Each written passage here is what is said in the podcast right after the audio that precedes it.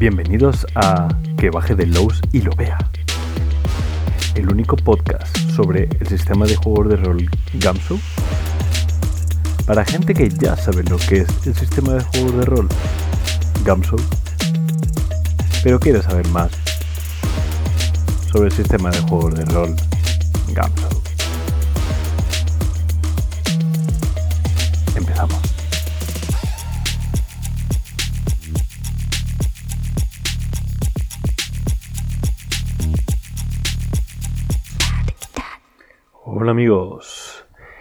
Hoy no voy a deciros de, de qué vamos a hablar, sino que os lo voy a traer con un acertijo. Se abre el telón y se ve a Juan Carlos cazando elefantes. Está con el rifle y dispara y, se, y no consigue dar en el objetivo. Entonces Safari le dice, bueno, venga, inténtalo de nuevo, vamos a ver.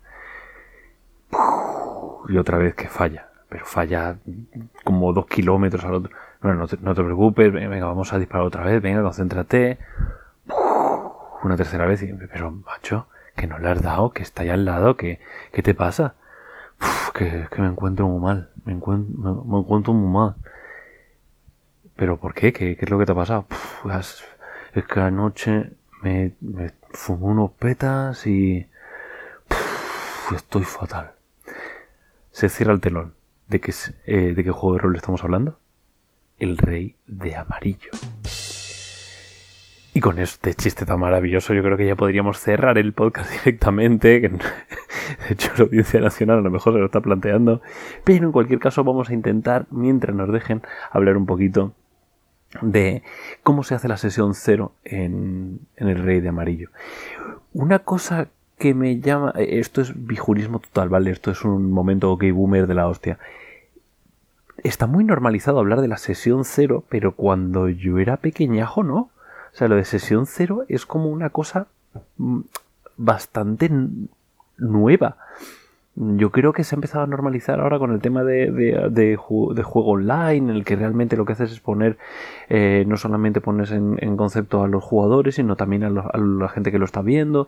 Y creo que la sesión cero, como concepto, no debe tener más de no sé, 10 años como muchísimo.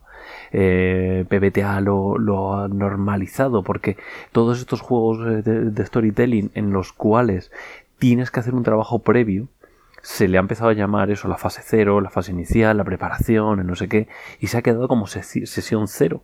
Pero cuando yo era pequeñajo no existía eso de la sesión cero. Simplemente es como, bueno, pues esta, la primera partida, como es la primera, tardaremos más porque estamos haciendo las fichas y arreando. Pero el concepto de sesión cero es un concepto muy narrativista, es un concepto de vamos a ponernos todos de acuerdo en lo que queremos hacer. No hay una sesión cero cuando vas a echar una pachanga de fútbol. O sí, porque realmente te pones de acuerdo en reglas, ¿no? Oye, pues mira, la portería es esto, no sé qué, eh, si se sale de tal, entonces no, el fuera de juego es esto. O sea, se ponen de acuerdo ciertas pautas. Eh, y aquí es algo parecido. La sesión cero nos sirve para, para centrarnos en, en, qué es lo que vamos a hacer, cómo lo vamos a hacer y qué es lo que quiere la mesa. Está más organizada, tiene unos, unas estructuras que antiguamente no había y tiene mucho que ver con, con las pers perspectivas o las, las sensaciones que tiene la gente jugando el rol.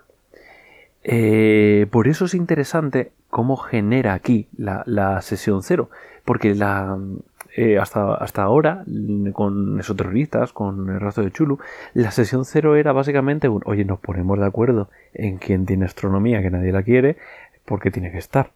Eh, ese tipo de cosas, ¿no? Una sesión cero al final era para no pisarte personajes con los demás. Pero PBTA cambió todo eso. O sea, esas, esas dinámicas cambiaron en el momento en el cual la sesión cero servía para definir qué pensaba yo de otros personajes. Esto es algo que está, ¿Vale? Esto lo ha integrado Robin Delos aquí y de hecho lo ha integrado de una manera que a mí me recuerda bastante a, Drama System. Drama System puede que no lo conozcáis porque no he llegado a España, pero bueno, es de Pelgrim Press, lo sacó, salió el juego de rol Hillfolk, que lo traemos, ¿verdad, Fran? Yo lo, anuncio en primicia que lo vamos a traer, En dos meses lo tenemos aquí, Hillfall, no os preocupéis. Esta es una primicia que doy yo y, ya luego me las apaño con Fran porque él no tiene ni, ni, idea de que yo estoy diciendo esto. Eh, es, como una especie de intento de Robin Delos de, de contar una historia de una manera total y completamente narrativista y lo primero que tienes que hacer era los vínculos y las relaciones entre todos. A mí cuando leo cómo se definen las relaciones aquí me retrotrae mucho a eso. Ya os digo que no es muy conocido, aquí solamente lo trajo Hill, eh, de, Hill Press con Malandros, que es un juegazo. No, no sé si será fácil de encontrar en tiendas, pero pero es, muy muy interesante. Y luego está el Hillfolk, que es el sistema con 800 millones de ambientaciones. Eh, y además con un montón de ejemplos de juego y tal, y se entiende bastante bien. Vale, eh, de hecho Drama System lo traeremos a lo mejor en un futuro porque en el propio suplemento de Hillfolk te decía cómo integrarlo con Gamshow. Lo integraba con el Mutant City Blues y generaba otro tipo de, de de herramientas, porque eh, lo que haces con Hillfolk es que tú, narras escenas y las escenas tienen que ver con las relaciones con los demás y luego es el otro el que te concede o no lo que quieres conseguir y te va dando como pildoritas y esas pildoritas las puedes utilizar en un futuro para conseguir que otro haga cosas. En plan de, vale, yo hice esto por ti, ahora tú esto por mí y eso lo define el sistema. Muy interesante, eh, pero es un poco engorroso. Por eso yo creo que Drama System no, no ha, no ha trascendido tanto, porque aunque sea un juegazo, es un poco engorroso. Y PBTA lo hace mejor. Lo hace con muchos menos eh, recursos. Entonces, las dinámicas son, son bastante más interesantes en, mesa. Pero lo integra, recoge lo bueno que tiene Drama System y lo integra aquí. Si os ha gustado Drama System, tenéis que ver cómo el Rey de Amarillo integra las relaciones aquí. Porque define las relaciones, cómo tienes que hacer, qué, qué expectativas tienes de los demás, qué expectativas tienes de ti. Y genera una, una, unas cosas bastante guays eh, de cara a cuando se genera el grupo, el grupo se genera con, eso, con relaciones. Si es que realmente eh, estoy como intentando explicarlo a los boomers, pero no es necesario. Todos lo sabéis porque todos habéis visto algún PBTA y, es que funcionan así, ¿vale? Entonces tienes que definir las motivaciones y las relaciones. Y eso es lo que te va a definir un poquito, en, encajar las cosas y también tienes que definir una cosa muy graciosa que, llaman este, ese asunto tan particular o tan peculiar. Básicamente se refiere a qué cojones te pasa a ti para que el rey de amarillo te llame la atención. Porque claro, tal y como te plantean el juego, el juego es una campaña en el que, vale, vamos a empezar en el que sois un estudiante de arte que llegáis a París y se acaba de estrenar el rey de amarillo. ¿Y a mí qué? ¿no? Bueno, pues si tú tienes un asunto tan peculiar, has tenido sueños en el que has visto el rey de amarillo, tienes una tienes un vínculo con ese gancho de aventura. El gancho de aventura en sí es muy pobre y se integra con el asunto tan peculiar que te obligan a definirlo en partida. Entonces, esta sesión cero, que antes era como vamos a definir los personajes y vamos a hacer que no haya siete tanques en, la campaña, sino que sea pues el sacerdote, no sé qué y tal, eso se recombina, ya os he dicho que, que, el rey de amarillo lo que hace es recombinar mucho las cosas que ya existían para definir estas cosas.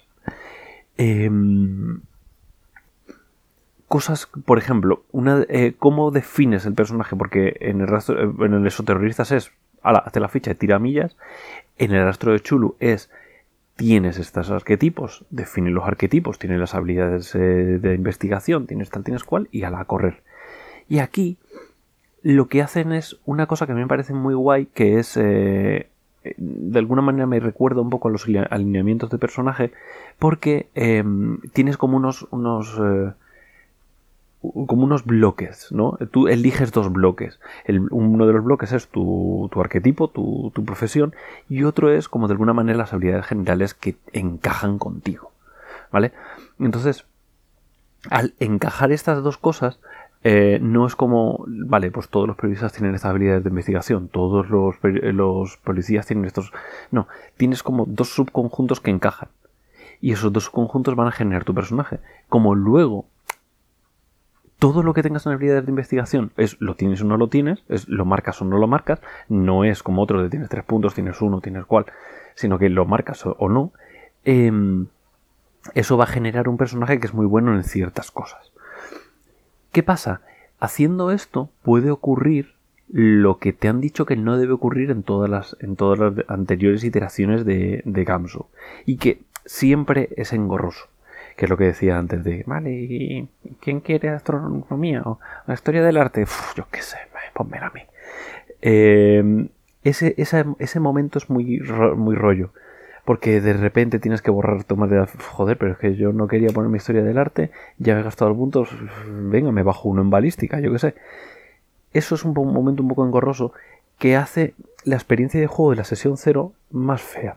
Porque cuando tú ya estás construyendo tu personaje, tú quieres ir construyéndolo hacia, hacia arriba. No como una montaña rusa de lo tengo más definido, ahora tengo que bajar porque tengo que ponerme de acuerdo con los demás. Es más interesante construir todo eh, como, como, un subidón continuo. Esto es, una, esto es una dinámica, ¿vale? O sea, las mecánicas de construcción de personaje al final son dinámicas, es lo que he dicho antes. Lo he dicho un montón de veces, pero también la construcción de personaje, porque eso también son cosas. O sea, eh, no recuerdo qué juego de rolera, creo que era Comandos de Guerra, en el cual para definir la, la fuerza y la. y, la, los, um, los atributos físicos del personaje tenías que hacer unas ciertas pruebas, hacer no sé flexiones y tal.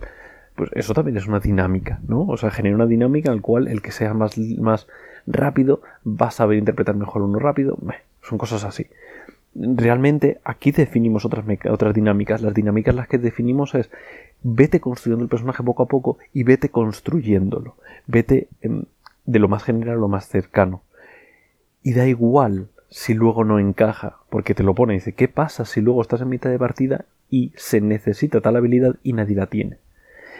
Y lo resuelve de una manera que a mí me parece, chapo, muy, muy elegante, que yo creo que estaba Robin de los tan tranquilo y de repente eh, Kenneth apareció por la puerta, le escupió café y le dijo, hazlo así, porque me parece muy gracioso. Yo creo que eso hace 10 años hubiera sido como menudo, menudo, menudo yo que sé, ha puesto aquí un parche guarrísimo, pero a día de hoy funciona muy bien. Porque a día de hoy, cómo se consideran las dinámicas de, de grupo funciona así, y vas a ver que hay un montón de juegos de rol en el que te, básicamente te dice, durante las primeras sesiones, permite a los jugadores cambiar las, las habilidades.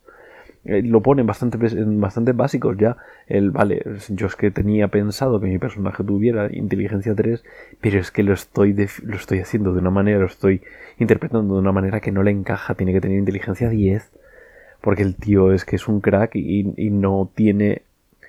Intento hacer mm, em, tiradas que encajen con lo que yo estoy interpretando y no cuadra porque yo tomé una decisión de poner inteligencia 3 cuando tenía que haber puesto más. Em, pues aquí es algo parecido. Oye, que se necesita tal habilidad. Es que sois tontos, nadie se ha puesto, yo qué sé, explosivo. No, explosivo no porque es una habilidad general, pero una habilidad bonomía o bonomía o lo que sea. Nadie se ha puesto esta. Vale, pues ¿a quién le encaja más? Eh, y, habla entre todos, se para un momento, se hace un, un, de un minuto. Pues yo creo le encaja a Paco, le encaja a Beatriz, le encaja a no sé quién. Pues no, me lo quedo yo. Al final uno lo decide y lo tiene. ¿Y siempre lo ha tenido? No, no, yo sí, nunca os había comentado que yo estudié arquitectura. Tronco, ¿en serio? Llevamos un montón de... Y, se, y se genera dentro de partida, que es lo divertido. Dentro de partida, de repente, el tío recuerda que siempre supo arquitectura. Y eso se puede rolear. Es un... Pero en serio no sabía con... Pero sí, siempre, siempre lo he contado. Sí, pero me lo cuenta cuando estoy borracho. Joder. empezáis a hablar, no sé qué. Se integra dentro de la acción y ya está. ¿no? Es como cuando de repente alguien eh, en, una, en una película, un tío de repente empieza, se necesita para que la, eh, yo qué sé, que pilote un helicóptero y no tiene sentido que el tío pilote un helicóptero. Entonces un personaje secundario le dice, ah, no sabía que tú sabías pilotar helicópteros. Y él dice, bueno, hay muchas cosas que no, que no te conté de aquella vez que escapé borracho de Los Ángeles. Y ya está, ya tomar por culo. Y ya está, pues esto sería lo mismo. dices, ah, vale, se resuelve con una frase y venga, y tira millas. Esta, esta dinámica me parece muy graciosa porque hace menos engorrosa la, generación de personajes y te, te, crea ese momento bonito. Em, además de todo esto, eh, siempre lo típico de, bueno, elige sexo, elige género, elige tal, todo esto te lo, te lo, te lo dice, te lo, te lo comenta. Y dentro de la sesión cera te dice, tened en cuenta el tono. Recomendamos que se juegue de manera realista si esto es París en el año tal, significa que eh, a los negros se les ve de esta manera, a las mujeres se les ve de esta otra manera, si tú quieres interpretar a un, yo qué sé, a un nativo americano, vas a llamar muchísimo la atención, no sé qué tal. ¿Quieres hacerlo? Ok, pero ten en cuenta esto. Entonces, todas las veces que hemos hablado de que hay que, hay que el tono, el mes y tal, aquí te lo mete y te dice, esta es la tarjeta X. En la sesión 0. En la sesión 0 te está diciendo, usa este tono con la, tarjeta X. O haz lo que quieras.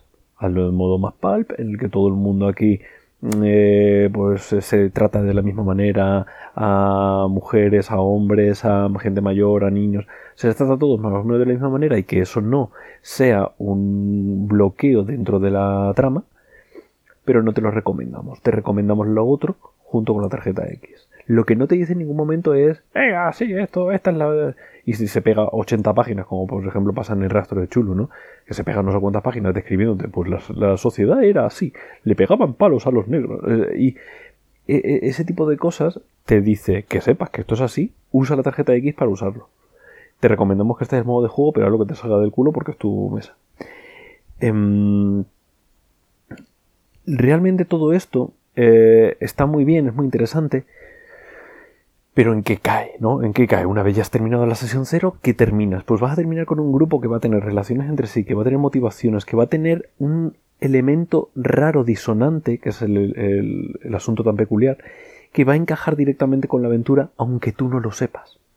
Tú no sabes lo que es, no sabes por dónde ver la aventura. Es que da igual por dónde ver la aventura porque va a tener que ver con el rey amarillo. Por lo tanto, vamos a ver. Tú ponlo ahí y ya veremos. Todo eso es para luego cuando llegas a la partida encajes mejor todo. Luego hay una cosa que me llama mucho la atención es que por fin han hecho algo que, yo llevaba tiempo deseando, que era que las habilidades generales las, las, las, subdividan.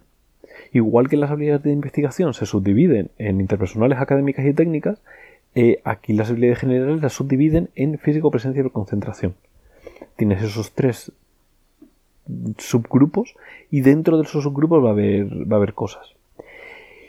¿Qué pasa? Que ahora de repente las habilidades em, las habilidades están pensadas para encajar de otra manera.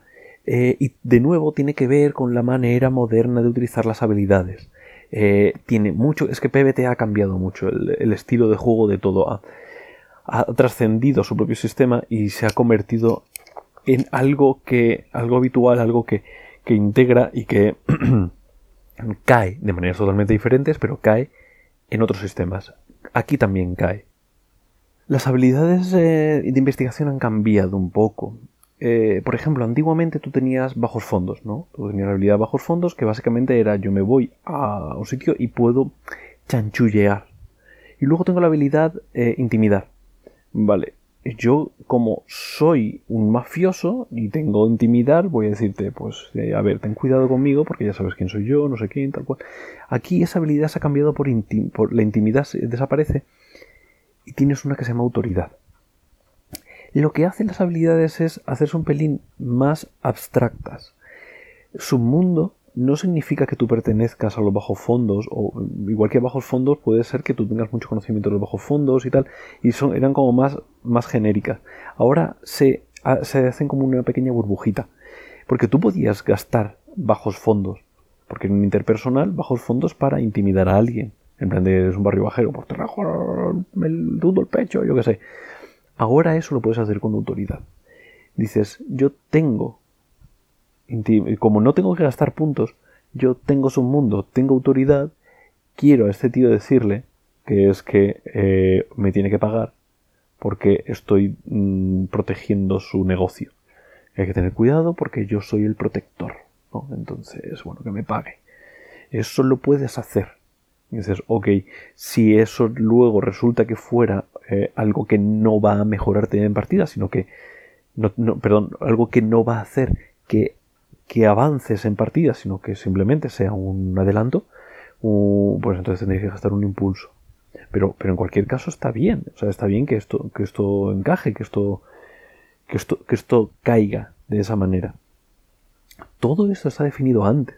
Todo eso está en la sesión cero. La sesión cero es la que, la que te hace a ti encajar estas, estas habilidades y hacer como combinaciones entre habilidades. Vale, si yo tengo esto y además tengo esto, pues entonces puedo hacer esto otro. Hay algunas habilidades em, eh, generales que se van a poder utilizar como, como habilidad de investigación, un poco como en el rastro de Chulo. Eh, eso te va a permitir también organizar eso. Y, y a ti como máster te va a permitir decir, ok, pues ahora yo encajo esto aquí, yo encajo esto acá. Yo de repente quiero que utilizar explosivos para lo que decíamos del momento este de, que va, a explotar la bomba, pues tira a ver si lo consigo desactivar, o puedo gastar el punto y ya está. Bueno, gastar el punto no, utilizar un impulso, ¿vale? Estos impulsos los vamos a hablar más en, con mucho más detalle en, los siguientes eh, programas.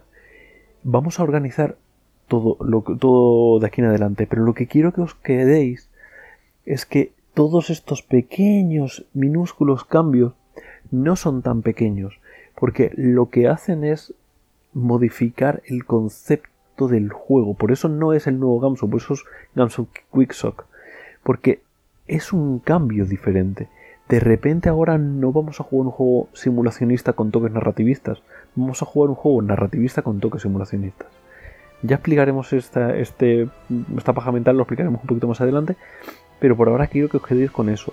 Todo esto tiene, al, cambiar por completo toda la sección de creación de personaje, va a, va a tener impactos directos en todo el, en todo el juego. Y están por algo. Y, por eso te dice, ojo, esto lo así, esto es la esto tal, esto cual. Es muy importante. Y yo creo que con esto ya es suficiente para decir, hijos, que baje de Lowe's y lo vea. Porque hay un montón de cosas. Y no solamente que baje y lo vea, sino que nos explique cosas. Porque vamos a tirar mucho de intuición de por qué creemos que Robin ha, hecho, ha, tomado esas decisiones, por qué creemos que lo ha cambiado así o así. Pero ya como spoiler os digo que es un pasote. Los cambios que tienen, si a ti te gusta el estilo de juego más orientado a, historias, tienes que probar este juego. Porque vas a ver cómo, cómo unos pequeños cambios hacen, hacen una explosión de cambios más adelante. Y es súper interesante. Con esto ya os dejo más que suficiente para el siguiente y eh, nos veremos en una semanica. Venga, corre.